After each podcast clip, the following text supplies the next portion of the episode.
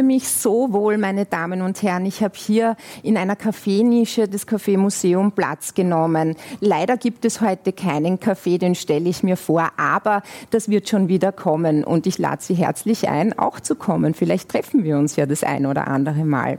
In der Nebennische bei mir Platz genommen hat ein besonderer Gast. Ich darf eine Dame begrüßen, die einerseits Generaldirektorin der österreichischen Beteiligungs AG ist, andererseits aber auch eine sehr wertvolle Person, die unseren Beirat bereichert. Ich begrüße bei mir herzlich Christine Kadaster. Herzlich willkommen, liebe Christine. Monika. Liebe Christine, wir kennen uns ja auch schon geraume Zeit, auch aus deinen vorhergehenden Tätigkeiten. Du bist eigentlich die Grand Dame oder eine der Grand Dames äh, in der österreichischen Wirtschaft und hast einen großen Überblick. Deswegen wollen wir heute ein wenig diskutieren und besprechen, wie denn der gesamtösterreichische Blick ausschaut. Wir nehmen die Krise aber wieder positiv her. Was hat denn die Wirtschaft sich bzw. die Betriebe aus der Krise positiv herausgenommen? Ja, wie du sagst, jede Krise ist auch eine Chance. Und die Covid-19-Pandemie, die hat die Unternehmen für eine unglaubliche Herausforderung gestellt. Man konnte nichts planen. Alles ist von heute auf morgen gekommen. Und das hat ein sehr starkes Leadership gebraucht man musste sehr spontan sein. Und äh, da hat es auch gezeigt, wo sind die guten Mitarbeiter, wo sind die weniger guten Mitarbeiter im Unternehmen. Es hat auch die Kultur im Unternehmen geändert. Der hierarchische Chef, der mit niemandem spricht, den hat es nicht mehr gegeben, weil der hat meistens auch einen Digitalisierungsschub gebraucht und da hat er seine junge Mitarbeiter gebraucht und plötzlich gab es hier eine Kommunikation und man hat sich seinen Reverse-Mentor gesucht. Das äh, war ganz wesentlich, sage ich jetzt, diese kulturelle Änderungen. Themen, weil man viel mit Daten gearbeitet hat. Es hat einen extremen Digitalisierungsschub gegeben. Die Prozesse sind neu aufgestellt worden. Und wenn Prozesse und digital neu aufgestellt werden, dann ist auch das Thema Cybersecurity ein ganz wesentliches geworden. Und man hat gewusst, Datensicherheit, das ist jetzt ganz key. Das brauche ich, weil meine Daten, die darf niemand attackieren.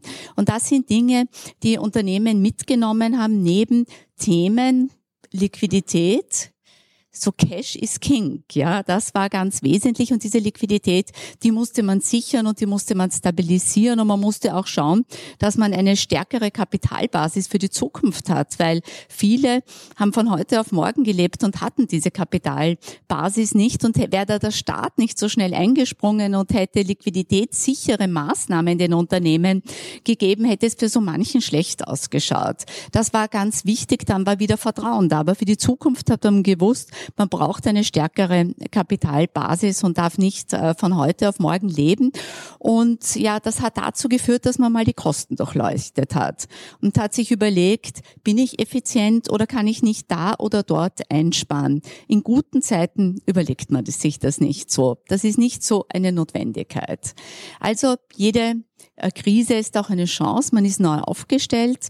Man hat sich auch Notgedrungen haben sich sehr viele neue Geschäftsmodelle überlegen müssen.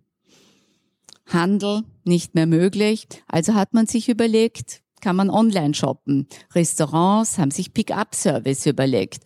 Und wie wir heute hier sitzen und wir ein Videostreaming haben, das hat es vorher auch nicht gegeben, sondern man hat sich bei den Konferenzen getroffen. Also auch hier war ein Umdenkprozess und Leute, die sich schon mit dieser Digitalisierung beschäftigt haben, haben eben diese Dinge dann angeboten. Also es sind neue Geschäftsmodelle entstanden und wenn wir wieder zurückkommen nach der Krise, dann wird meistens eine Kombination sein von diesen neuen Geschäftsmodellen und äh, man wird auch wieder herkömmlich arbeiten können wie in der Vergangenheit.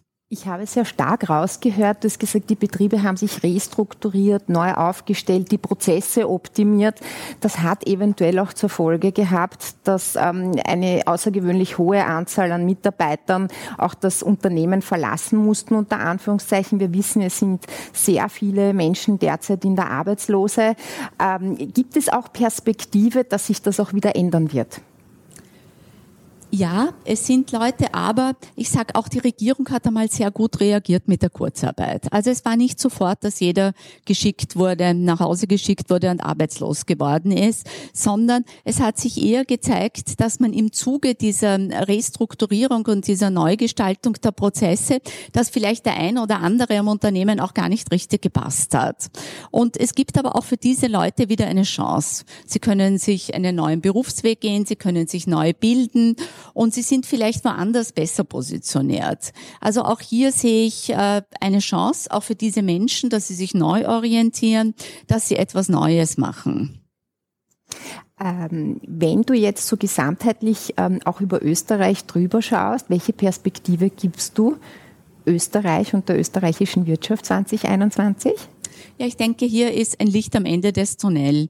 Äh, die Pandemie haben wir noch nicht überstanden, aber wir hören viel jetzt von den Impfungen und äh, wir hoffen doch, äh, dass es sich wieder normalisiert.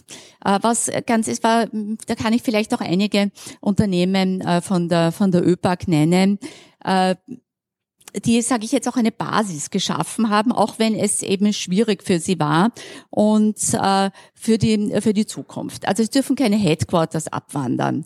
Wichtig, dass man auch Unternehmen wie die Austrian gestützt hat, dass das Drehkreuz bleibt. Wichtig, wie beim Verbund, der sich mit Energieeffizienz äh, beschäftigt und auch überlegt in neuen. Und ich glaube, ganz eines, vielleicht ganz ähm, abschließend.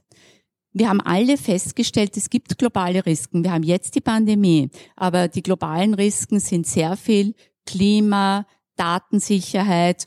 Und das ist, glaube ich, allen bewusst geworden, dass sie in ihre Strategie diese globalen Risiken aufnehmen und sie adressieren für die Zukunft. Und wenn wir das tun, dann wird ein anderes Risiko, vielleicht ist es morgen ein anderes, nicht die Pandemie, sondern ein Umweltrisiko.